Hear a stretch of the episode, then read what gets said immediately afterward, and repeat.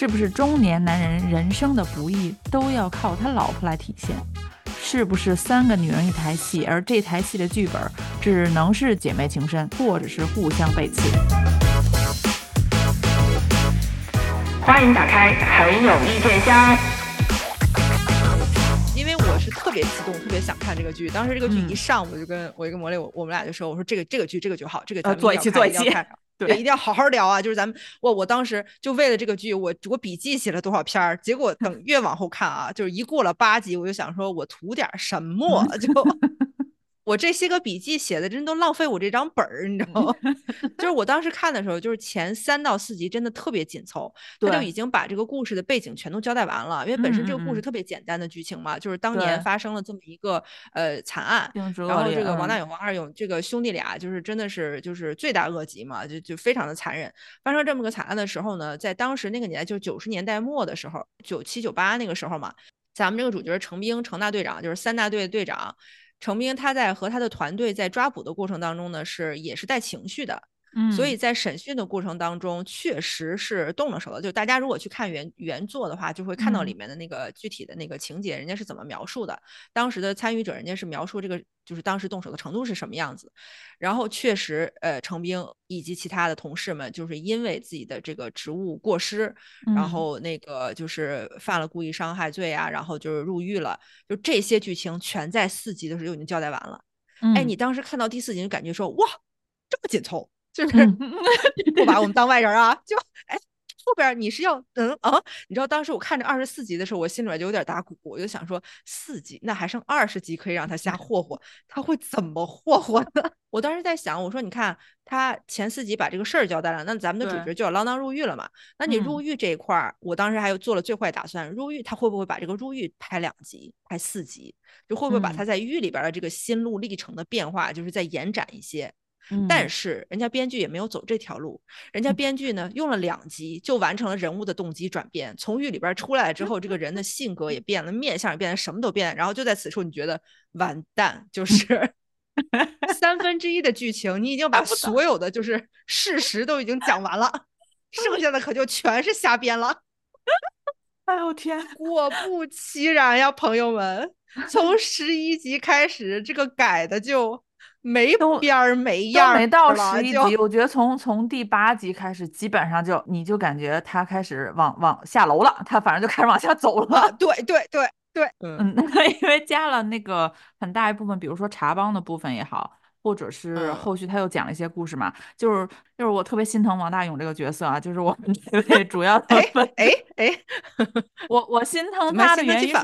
心疼的？他的原因是在于前四集那个节奏很紧凑的时候，你会觉得对犯罪人物的那个刻画，他的心理状态，他是怎么走上犯罪这条路的，有一个特别丰富的刻画。我记得当时看完前四集，我给你发的信息，我就是说大勇这个角色刻画的好。对，四集之后，大勇就 disappear 了，他就没了，而且到第八集都没有出现。对，就是每一次都是在那个片头嘛，大概照一下，就是他当年逃亡的那个路线，在那里发生了什么，然后就切到讲呃成兵的这个呃所谓的人物动机和三大队嘛，就是他和三大队分分合合，分分合合，这两集在一起，下两集他又自己了，下两集又在一起了，在这个过程当中呢，你就感觉。王大勇虽然他没有存在，就是这个犯罪人啊，这个犯罪嫌疑人虽然没有存在在这个剧里面，但他仿佛成了一个神一般的存在，就是在那个年代。他怎么这么牛哄哄啊？就是其实他不刻画王大勇，或者说不花那么多篇幅写王大勇，反倒把王大勇搞得好像神乎其神的。对。但是就是如果他花一些时间，就比如说两条线并进，就是一条线是成兵追凶，另一条线是描述王大勇是怎么藏的。对。就是你真的你把王大勇，就是从一个城市逃离到另一个城市，他是怎么就是警觉到自己可能会被发现，然后走掉，又然后又警觉自己可能会被发现走掉。其实你把他的生活，然后那个细节。如果要是再想象的丰富一点的话，反倒给了大家更深入的了解。就是你想一个亡命徒，嗯，他其实是想要就是甩掉过去的，他是想要重新开始的。可能他他也意识到了，就是我我我一定要隐姓埋名，我就是我我不想再惹事儿了。我也想就是做做一个平凡人，因为其实最后的结局他都已经结婚生子了，那个意思。对，就是他是虚虚造就那个伪造的假身份嘛，嗯，就是。你如果要是花点时间去刻画他这种就是企图过一个平凡人的这种就是老婆孩子热炕头的生活，但是每每一到了一些关节上，他就必须不得不放弃现有的生活。嗯，你如果把这一段写出来的话，其实给观众的那个震撼，我觉得是更大的。一方面是程兵，哎呀，怎么就每每就擦擦肩而过就找就没有抓到，大家那种就是那种惋惜的感觉会更强烈。再一个就是。其实你那个教育意义更强啊，就是你看他当年犯下的这些罪行，他想要再重新回到一个平凡人的生活里边是根本不可能的。他这么提心吊胆的过一辈子，这种生活你换谁谁能过得了？就是他如果能够把王大勇那条线写的再清楚一点，我觉得其实可能是。而且我觉得那样写写的话，我现在脑海中想象那个画面，它的悬疑的节奏感也会更强，就是一个追一个躲嘛，然后一个躲发现再躲，然后这个再追。因为原著里边就是有一个特别特别，就是虽然原著没有办法描述太多细节，但它有一个点是让大家感觉非常非常妙的一个点，就是说，其实，在真实案件当中，程兵去追那个王大勇的时候，他们两个离得最近的一次是程兵根据线索追到了他所在的那个空调安装空调呢啊，对。对，就是他离职的当天，程兵入职。嗯嗯，这是他们两个就在命运当中就是离得最近的一次。如果你能够真的就是你别魔改，你查帮了又翡翠了又玉了，这都真的都没必要。你就一条线，按照这个城市，因为本身原著里边讲那四个城市离都很，就是四个四个省份离得很近，就在这么小的这么一块地方，就兜兜转转，兜兜转转五六年找不到这个人。其实这个对于观众来说冲击更大。反倒是，比如说，如果他，你看，因为现在这个剧情改的是他呼呀一下又跑到云南去，然后出了境，呼呀一下，呼呀一下又回来，又去了东北，又又又啊对，然后去了东北那个就是又广东，广东完了又东北那个林场，就是那种就是在在观，就是如我作为一个普通观众看来，我想说，要是这样的话，找不着也就找不着吧。你不觉得就就是感觉把他过分的神化了，然后通过神化他来体现什么呢？体现三大队就是团结一致、不屈不挠、不改不忘初心嘛？是是为了体现这个吗？而且你看他查帮到到那个就是查原石的那个过程，就是所谓这个翡翠这一段，这段故事跟整个追捕他有任何的关节吗？就如果你把那四四到五节剧情去掉，其实没有任何的影响。对啊，没有啊，啊，而且他们后边，他们后边也塑造了团队的凝聚力了，就是对啊，不用靠那块来塑造。就就那五集故事给我感觉，最终的目的就是为了讲三大队里最年轻的小孩结婚了。甚至都是，就是明明十八集可以拍完，你为什么要给我拍二十四集？就真的就是你看吧，就是到现在为止，就是前四集，哎，节奏非常好，剧情非常紧凑，因为他交代了关键剧情不能去掉。然后五到七集完成了人物的动机转变，你就感觉就是给大家一点情绪转化的空间，也也不要也不要去掉。从八集开始，好像就可以开始去掉了。东北那段，我甚至觉得是因为秦昊是东北的，加上之前漫长的季节，然后就硬写一段东北的，因为本身原作里面就跟北方压根儿不沾边儿啊。真的，原著就是在西南地区转了转，对，东北那那四集也可以去掉。然后就是到后边，可能咱们现在目前为止，按照很有意见的这个这个观看感受，已经去掉了八集左右了吧？嗯。然后你还没有看到二十集之后呢，我的妈，又出来了一个王二勇的女儿。哎，他女儿这条线加的真的是给我嗯佩服 到了，就他这里边程兵的女儿啊，就是这个演员的选角，我就是嗯，又是资本家的孩子吗？就是谁家这个准备艺考的孩子，是不是先来溜溜戏、练练手什么这种？本身像这个角色的选角，我就已经不是很满意了，然后又把他跟爸爸的感情描写的这么。就是刻板这么脸谱化，然后中间又加了一个王二勇的女儿任敏演的这么一个角色，然后你你敢信吗？这两个小女孩后来成为了好朋友。当我看到这集的时候，我整个人就那种哇，不是吧？就符合我们俩不会要，不会要，就是饺子提前两集给你们包上。哎，对了，而最而且最后啊，女儿先原谅了爸爸，前妻都没有原谅前夫。哎，你说他那个脸谱化，他女儿可能也是因为这个这个这位资本家的女儿，她只能演脸谱化，她的脸可能无法生动的演非脸谱化的东西。对，这有点跳戏，这真的是有点跳戏。因为原作里面其实非常简单嘛，没没有太多关于他女儿的叙述。这所以这里边我就感觉像这个剧里边他那个人物塑造嘛，就是本身人物塑造这块是有那个真实人物，就比如说主角程兵是真实的，嫌疑犯是真实的，然后他的同事们就是和他一起呃承担这个责任的同事们是真实的，但但这些同事们是没有名字的嘛，在原著里边没有名字，然后在改编的过程当中是给了这些同事们名字，就把他们塑造成了一个群像，就是三大队的同所有人，有老人，有有年轻人，然后有这个冲动的，有有顾家的这些人。哎，真的就是主角加团队的角色都立住了，就是人物的动机，你感觉好像都是合理的。然后除此之外，所有的角色都不合理。我就感觉就是所有这些公安线上的角色们都是合理的，然后他们的家人一下就变得好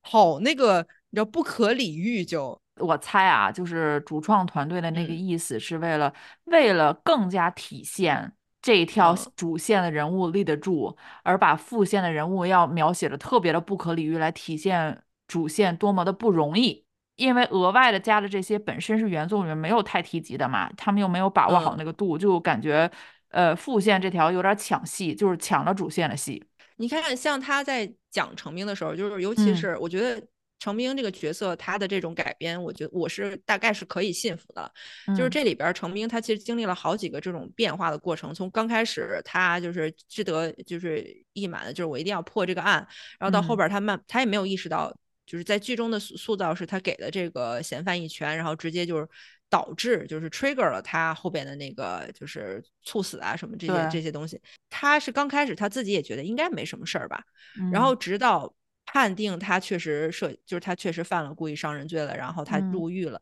他在入狱过程当中，他也是经历了一个刚开始是不敢相信，然后慢慢接受现实，然后在服刑期间就属于我也不想惹事儿，你就让我把这个刑服好了。最后他其实还是因为表现好而那个就是减刑了，然后提前出狱的嘛。然后从出狱开始，刚开始他也想说，我跟社会脱节这么多年了，我也对不起我的家人，对不起我的孩子，我就把这事儿忘了吧。然后直到他去看他的师傅，然后他跪在他师傅就是轮椅前痛哭，就说：“哎呀，我其实你以为我不想放弃吗？”他当当时说那个台词是：“我想死呀，可是我在里边也死不了啊。”就是他这个人物的整个心理动机，哎，是说得通的。像像里边其他那些，比如说有那些比较老油条一点的，就是老马啦或者什么这样老油条一点的角色，然后包括有这种就是呃靠着自己妻子的这个引荐，然后有点吃软饭那个劲儿的那样的角色，然后还有就是哎年纪轻轻的，就是本来前途无量的嘛，但是早早的从这个警队给给这个踢出来了以后，就开了出租车的这种小年轻，就大家的这个因为性格和人生阶段体验不同，他们对于整个事情的反应也不同，所以最后是那个石头是首先。要跟着程队去继续追凶的嘛？对，因为对于他来说，他是最不甘的。然后其他一些人，有一些人是，哎，我已经这个岁数了，其实我没有那么多的不甘心。有的人是说，其实我我更不更多不甘心的是我的，尤其像里边那个小徐，对于他来说，他不甘心的并不是这个事情没有完成或者正义没有得到伸张，而是说我来穿这一身警衣，对于我来说是个尊严。因为这件事情我的尊严没了，所以对我来说我过不去。给这几个主要人物的那个人物动机塑造，我觉得都是非常过得去的。嗯，但是这个里边，我就又不得不拿出我的女性主义 思考方式来了。嗯，哎，为什么他们的妻子在里边都变得那么就就那么老巫婆呢？为什么啊？就是你像从程兵刚开始，从兵一出，就是从程兵一出现，他的妻子就有一种不依不饶的感觉。就是从他还在查案，这他的妻子就是那种你回不回来？你回不回来？你给我打电话，然后打了电话不接。然后不接完了就是你说吧，咱们什么时候结？什么时候离婚什么的，就是就是非常老套，好像这种剧你就你有这个 expectation，你就觉得会有这种场景，就让你感觉就是大家明明就是说刑警已经很不容易了，嗯，你嫁给他的时候你就知道他是刑警，你就知道他是警察。然后你现在在怨他的工作让他不着家，让他没有办法照顾家庭、照顾孩子。当然，咱们也不能批评所有的这个就是警警署啊，或者是军属这样的。有的人他可能刚开始觉得是能忍受的，后边忍受不了的，这也是现实中也是存在的。但是他为什么一定要把程兵的妻子塑造成这样一个好像很不可理喻的人呢？就刁蛮无理的。我说实话，我看那个丫丫那个角色，从最开始一直到第几集，就到他出狱出来，就是他不是想见他女儿嘛。嗯，到那个阶段我还我还是可以理解，或者说我我动并没有觉得他不可理喻或者什么，因为我当时因为最开始他有一段塑造，就是他入狱的时候，像他你说的，他嗯。程兵没有意识到自己那个能有多大的错嘛，他还属于比较嗯。心高气傲的，人家跟他说你可以请律师，他然后我不请，就是没事儿，嗯对，我担着我替他担着，可是其实他没有想到，他这件事情不不仅导致他入狱达到很长那段时间。也导致嗯了其他他的队员因为因为这件事情脱了警服嘛，就没有办法再从事警察这项职业。直到那个时候，丫丫演那个就是他他前期的那个角色的所有反应给的反应，我觉得都是我当时是我内心想法是你你自己不张嘴，你自己不去说不嗯去解释，你怪不得你老婆怎么怎么想。我觉得我特别理解丫丫，就包括他女儿一开始出来说我我我可能挺恨我爸的，或者我我不喜欢他，他也没有陪伴我。因为他女儿嗯承受的那个是学校里面那个语言暴力和排挤，是说你爸爸是杀人犯，就这个这个名头是很大的嘛。直到哪一个人出现，我就突然有一点别扭，就是前面这些我都是。就是没有再想女性的那个刻板印象啊，我觉得这个是嗯现在嘛，你就是女性做任何选择，我们都是可以理解。是直到他出来，就是丫丫跟他说，你不要先不要去找女儿嘛，她这一路就挺不容易的，我们搬了好几次家，她好不容易才稳定嗯下来。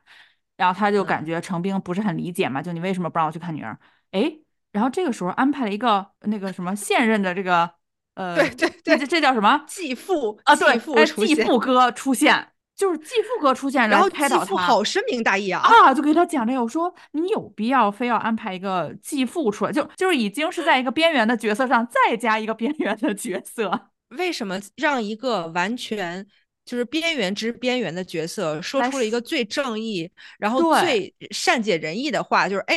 按理说最了解其中苦楚的不应该是，就是最了解这个妻子痛苦的不应该是你吗？你不应该是最了解你妻子的吗？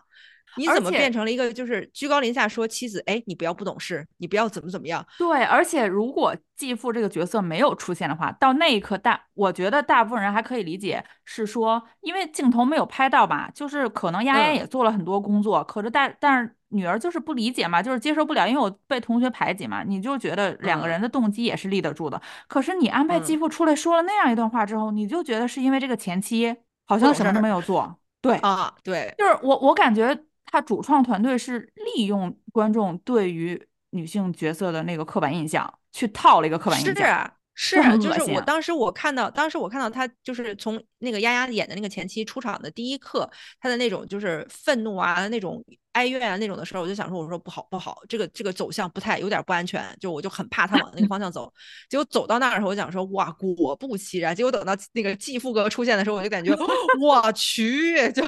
就是我都没想到你还能再翻个花儿是吗？就在在刻板刻板印象刻画女性角色的过程当中，你还翻出来个花儿，哎，你怎么不让他爸出来教训他呢？对呀、就是说你你不仅是你可以捡到茶帮那四集啊，你连继父这个啊角色其实也可以把它卡掉。就是到后边那个继父这个角色，真的就是我们本来不想琢磨太多聊这个继父这个角色，但是继父真的太抢戏了。他们比如说那个女儿过生日，完了就是有有些网友也评论嘛，就是说，哎，你看你成兵，你这个人也真是的，都已经答应了前妻不要去干扰孩子的生活了，就是人家巴巴过生日，你还坐在马路对面，你你看那是个落地窗，你你是觉得人孩子看不着你是怎么着，对吧？你干嘛那么嗯明显什么的？对，完了以后，哎，此时此刻前妻看到了，默不作声。继哦父哥 看到了，我去叫他吧。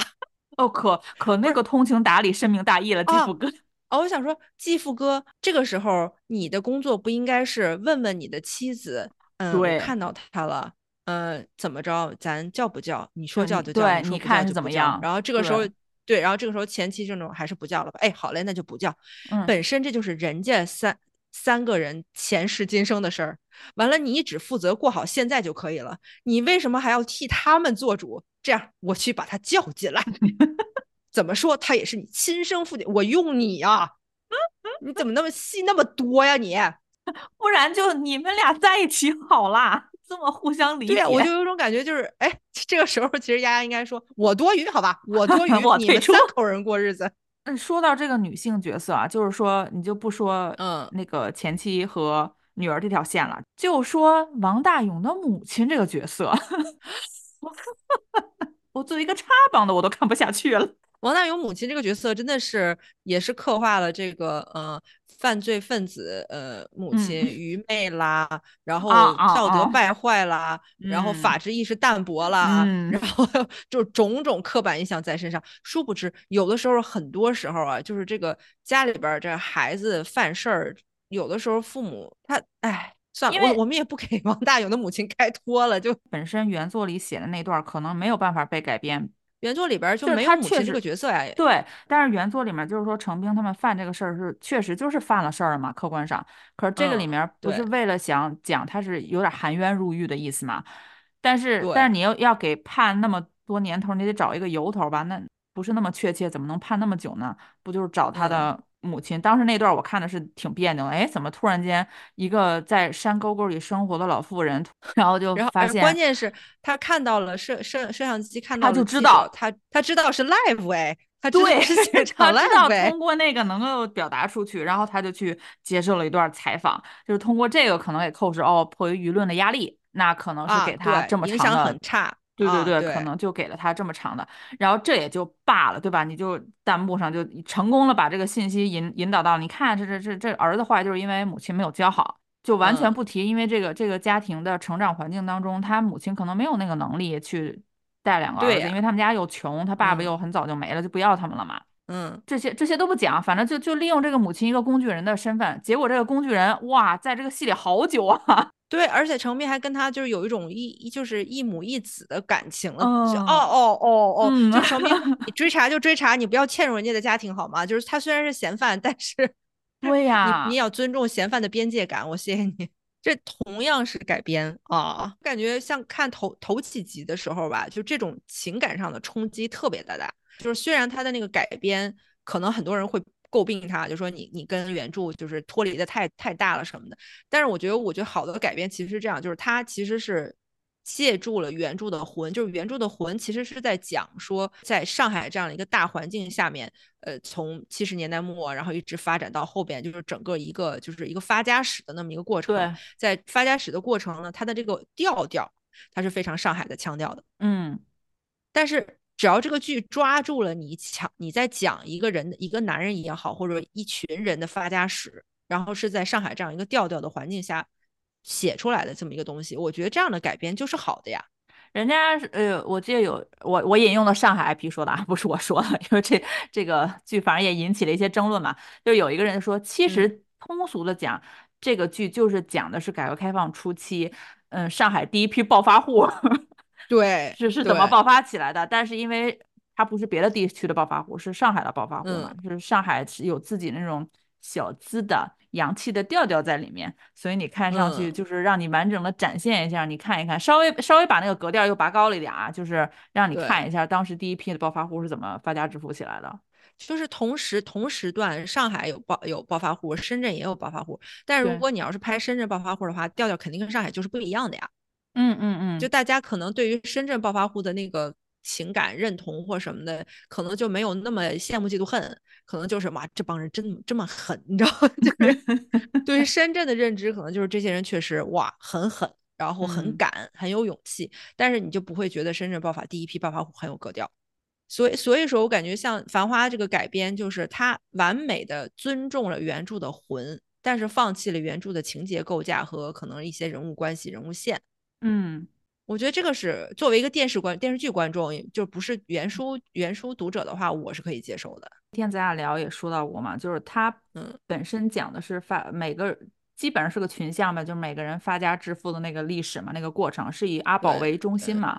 嗯，但是讲嗯的是群像的一个成长的过程。嗯它主打的好像是类似于上海呃改革开放初期类似于商战的这种呃商业的大时代背景下的商战嘛，但是嗯里面还有一些爱情的元素，就是你可以磕到那些什么暧昧或者什么，就不是说对，一个剧上来一定要喂给你，对吧？哎对，改开都市情感剧，就就是一定要喂给你谁跟谁是一对儿，讲他们俩的感情纠葛。你其实你不用刻意的去讲，当代观众有嗯这个磕 CP 的自觉性。真的就像这部剧里边描述的这个阿宝和就所有这些女性角色之间的感情，我感觉是特别特别就是点到为止的那种描写方嗯法。而且我我看这部剧的时候，我特别推荐大家不要带着性缘脑去看啊，就是不要一看一男一女说话就感觉他俩是不是一对儿，他俩是不是一对儿。就是如果你把这个恋爱 CP 这一条线儿，就是从你脑子里暂时先拿开，就是这个开关暂时先关掉，反倒特别的有助于你投入这个剧情的情节。对，因为就是像像像那个王家卫拍戏，他拍男女也好，或者说像这部原作里边讲男女也好，他讲的很多东西都是依附于。两两个人就是很有可能是爱而不得的那种情情况。你像王家卫很擅长就是那种，哎呀，俩人就是聊骚聊骚聊骚么半天，什么也没有成。他特别擅长拍这个东西。就是这里边其实有一段，就是有一段台词，后面就是爷叔讲阿宝的嘛。哎，是爷叔讲阿宝的还是谁讲阿宝的？就说阿宝是有情有义的嘛。有情是汪小姐对阿宝有情，阿宝对汪小姐有义。就是如果你把这个男女情愫抛开，你用情义、有情有义这个四四个字来看这里边所有的男男女女，我感觉就清爽了很多，就没有那种说啊怎么林子那么过分了，怎么怎么汪小姐那么过分了，就是你就不会用这种雌竞也好、雄竞也好，就不会用这个东西来看了。嗯，你就会感觉其实如果你把这个性缘脑抛开，你把这个 CP line 抛开，你才能看得出来这里边阿宝跟谁都成不了。你一旦看出了成不了的无奈，你才能看出这些人之间彼此的那种尊重吧，就是那种珍重，就是他们彼此之间情情感的珍重。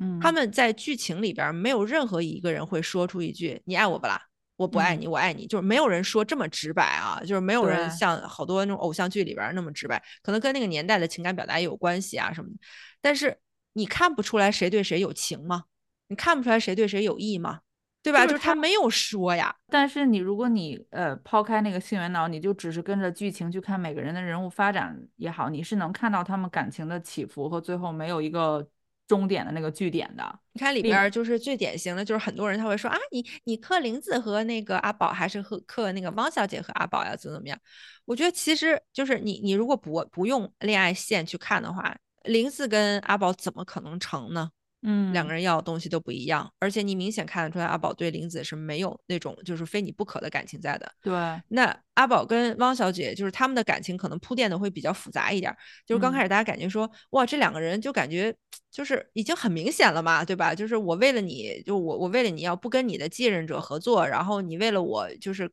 在那个排骨年糕店等我等到十一点，就为了我一个说法，这种怎么不是互相的感情呢？嗯，但是这种感情的背后的基础是，他们两个在初相识的时候，就是识于微时的时候，汪小姐非常坚定的说：“我要当科长，嗯，我要我要做到我非常非常向往的那个位置。”然后阿宝也是满脸就是认可和尊重的告诉他：“四年之后你一定行，因为你的能力我是看在眼里的，我知道你一定行。”嗯，然后这个时候，王小姐不停的在说：“我如果和你，我很清楚，我如果和你在一起的话，我就不能再在外贸二十七号了。”对，那其实这个时候，王小姐会有一些小儿女的情绪在里面，说：“其实我我不不不在这干干也可以啊，我跟你们去卖茶叶蛋呀。”然后这个时候，阿宝会跟他讲：“不，你不要卖茶叶蛋，我也不会去卖茶叶蛋的。”就这里边阿宝的那个表达，就是说我很坦诚，我是不可能跟你，对吧？就是对，怎么说呢？就是回归到最原始的，我是不可能的，嗯，你也不要有这个想法，因为你也不可能，就这个才把两个人的感情说的，就是其实说的透透彻彻的。我尊重你，我愿意为你好，我给你的情谊非常非常的贵重，但是你不要为了我放弃你自己的梦想，我也不会为了你放弃我的理想。其实他们两个，我觉得那个汪小姐有有四个字形容特别好，就是革命情谊嘛。因为他们两个一起成长，都是都是在对方事业的起步比较困难的阶段，互相成就了。其实他们俩的利益绑定是最死的嘛。然后甚至你比如说，包括李李出现，然后因为原著里边李李跟阿宝是有一些纠葛的嘛，然后那个这里边李李出现，就会感觉你不太清楚李李跟就是李李跟这些男性的感情到底是什么，他到底是不是还在惦记着自己的那个 A 先生啊，还是说他其实后面慢慢已经发展出了对阿宝的感情？但是李李的角色也是特别特别清晰的，就是我来是干事儿来的，我是有任务的，为了完成任务，我跟谁嘻嘻哈哈其实都无所谓。但是如果完不成任务的话，你跟我关系再好，咱俩也只只不过是交易而已。我记得那个前一段马伊马伊琍老师接受采访，她说了一个，因为她是上海，也是上海人嘛，嗯，他就说那个他们上海人讲究两个字体面，啊，对对，哎哇，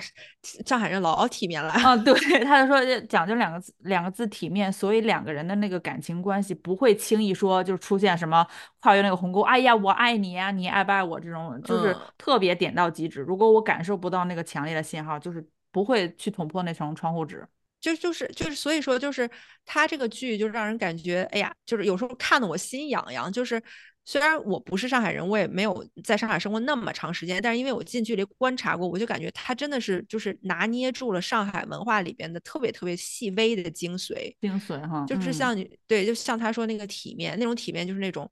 我就是像，尤其是马伊琍演的玲子，其实很风情万种的嘛，就是侧过头，然后就是这样绕靠，就是那种看过自己的肩膀看宝总一眼，嗯，那个眼神把该说的全说尽了，如果是有意的。哎，接下来该怎么发展就很顺其自然了。但是宝总自始至终对于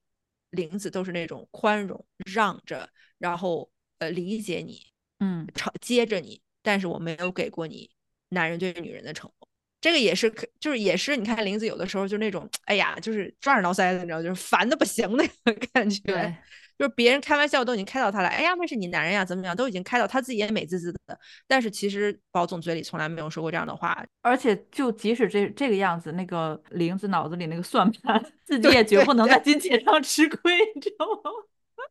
所以这里边就是这些女性角色都让人感觉，哇，这几个女性角色就是成长起来，那真的是六亲不认的，而且你感觉就是她们都有缺陷。对，是感觉是很活生生的那种，就不是那种刻板印象的那种。我反倒是因为网上很多朋友特别讨厌玲子这个角色嘛，就是你怎么那么就爱占便宜啊？哎，很多人很讨厌的，就是为什么那么爱占便宜啊？为什么就是你怎么坑朋友啊什么的？那个你就是连宝总也坑啊？怎么怎么着？但是其实。马伊琍演的这个角色，反倒是让我感觉，第一，这个玲子这个角色，我好像见过，就是我的同学，就是当年我的同学，上海姑娘们，然后包括他们的妈妈、他们的阿姨，就是我看到玲子的时候，感觉说，哇，这个阿姨我见过，就是那种，就是上海女人一个特别特别有趣的、很很妙，但是又让你就是又爱又恨的一个点，就是她小亏是不吃的。他绝对不会吃亏，小亏啊，就是小事情上，比如说一百两百啊，一万两万这种小亏，他绝对不吃的。但是大义不让，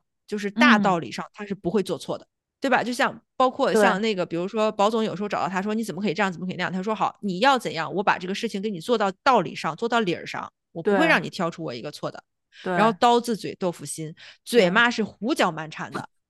就是玲玲子跟保总几次的都是胡搅蛮缠，对吧？但是豆腐心就是他心里向着你这个事儿，你是很明白的，嗯，你知道出了问题，他绝对是向着你兜着你的，对，就是最然后我就感觉出场还真的收拾残局还是他，对，就就就跟林子总在说说，哎呀，就是我是保不了你东山再起了，但是我保你有吃有喝。然后我当时看到这儿了，我就感觉我说哇，真的真的是哇，马伊琍，你终于找到你的人生代表角色。我 就说嘛，你说他演他演这个那个，就是回眸一笑，透过肩膀看那个保总。不比那个东尼什么的吸引人吗？我感觉可能马伊琍一 一直在找类似这样的角色，她以为那是一个这样的角色，而且她也一他也一直都在按照林子这个方法，甚至说她一直在按照马伊琍自己来演她接到的所有角色，对吧？说我觉得是对的，嗯，你看就是林子这个角色，你就感觉可能马伊琍就是。他可能在某种程度也是这个样子的一个人，对对对对对啊，甚至到白月光贝蒂，就是大家不是老吐槽，就说哎，杜鹃怎么老演这种别人家白月光的 角色？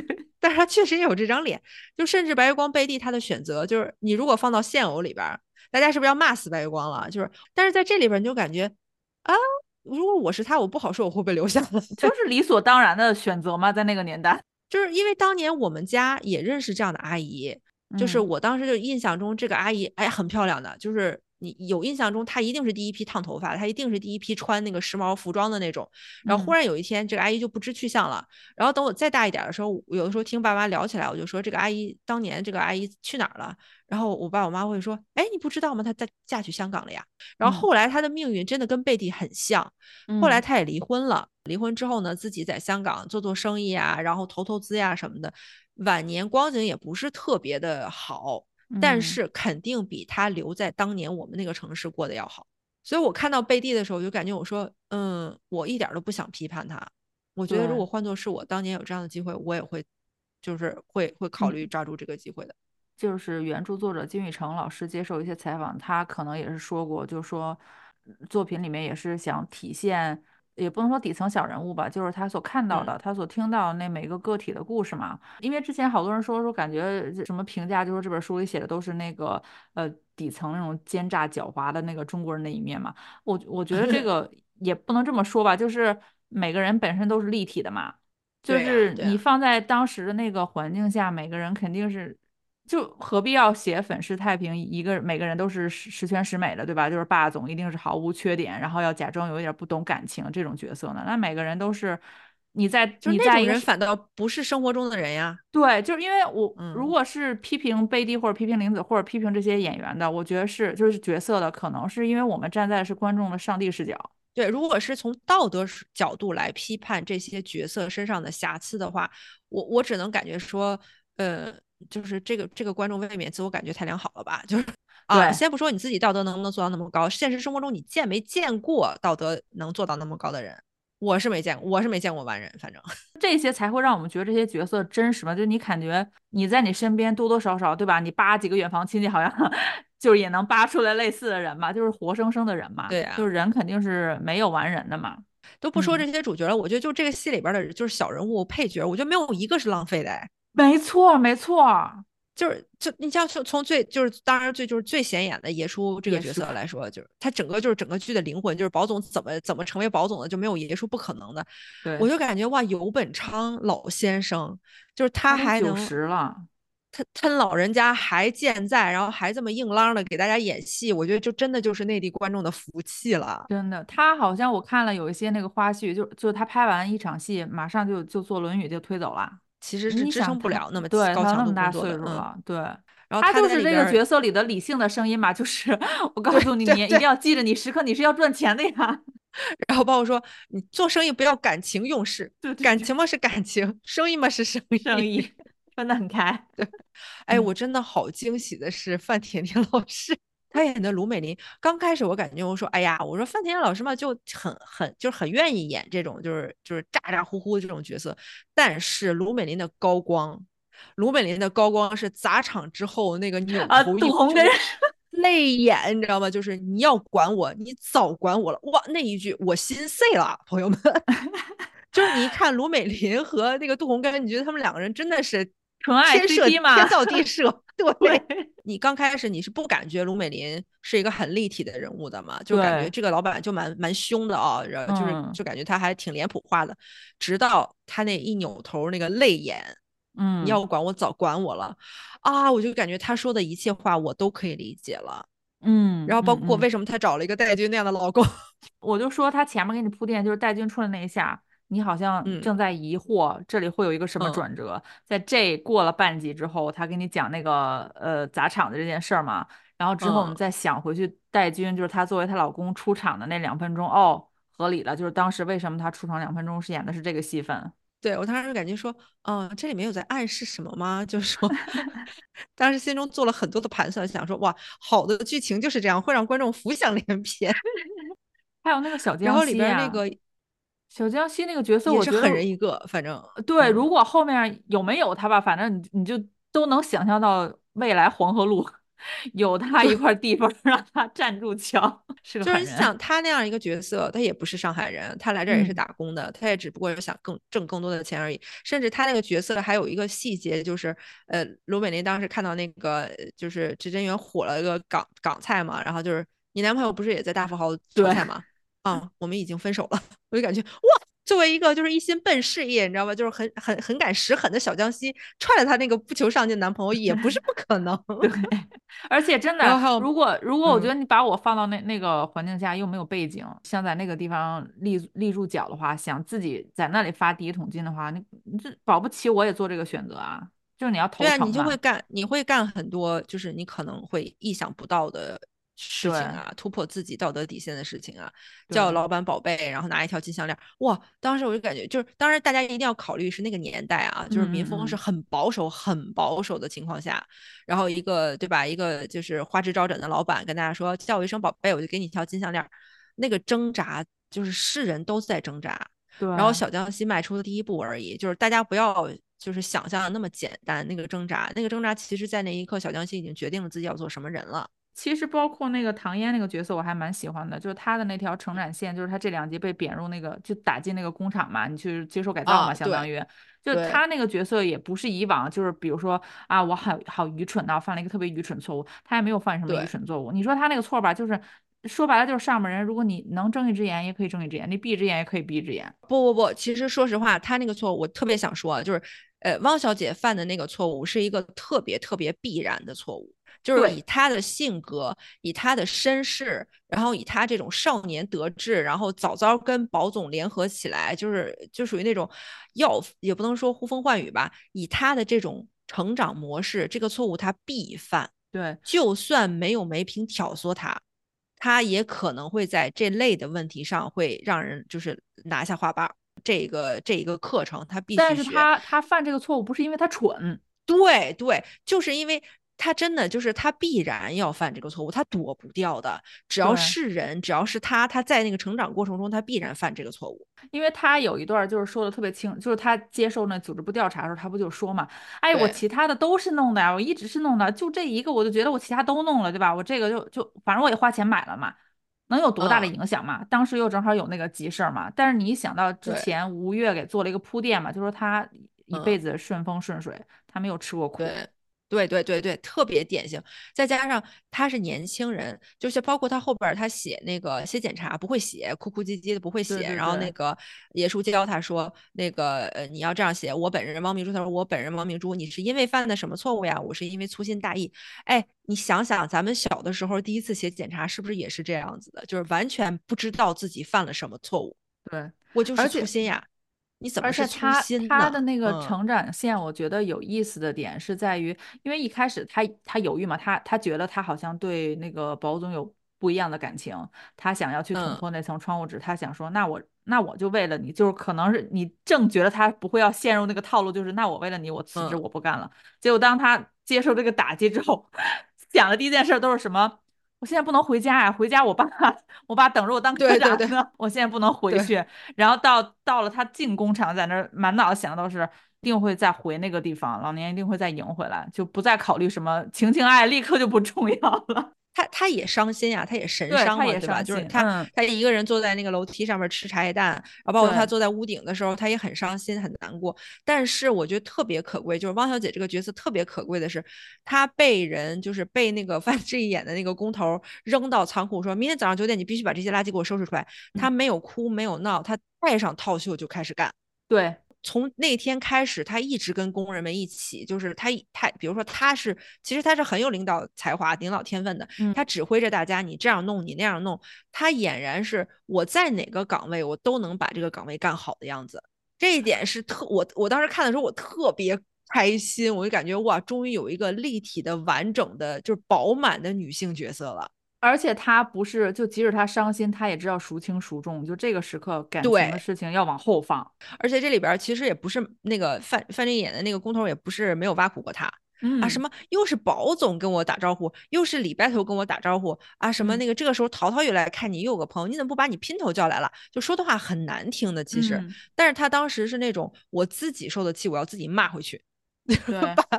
把范振义那个那个角色骂的也是狗血淋头的。那我该干的活要干。我我不该受的气我就不受。你要把同样的遭遇换到一个现偶里边，大家都可以想象了，都 对，别说现偶了，都是情感剧，哇塞，那看着乳腺增生嘛。总总而言之，我觉得《繁花》很好看的就是，一是有比较烧脑的上海话，就如果大家看的话，推荐看沪语的那个，就是那叫什么原版啊，就不要看普通话配音。对对对，嗯，二是里面的。小小的配角也好，主要角色也好，每个人的人物都很丰富，然后成长线也比较也比较完整。嗯，还有就是主要几个女性角色吧，各自互不搭嘎，虽然都认识同一个男的，但是你成长你的，我成长我的，对吧？就没有说来我帮你，咱们一起坐下来聊一聊怎么成长。而且这三个女性角色不光不光没有彼此帮忙，也没有彼此祸害。对对对，就是大家生活在同一个时空，有一点点交集。但是不打嘎，不影响你活你的，我活我的，这不就是现实生活中该有的样子吗？对，不要不是 girls have girls，就是 girls 被吃 girls 好吗？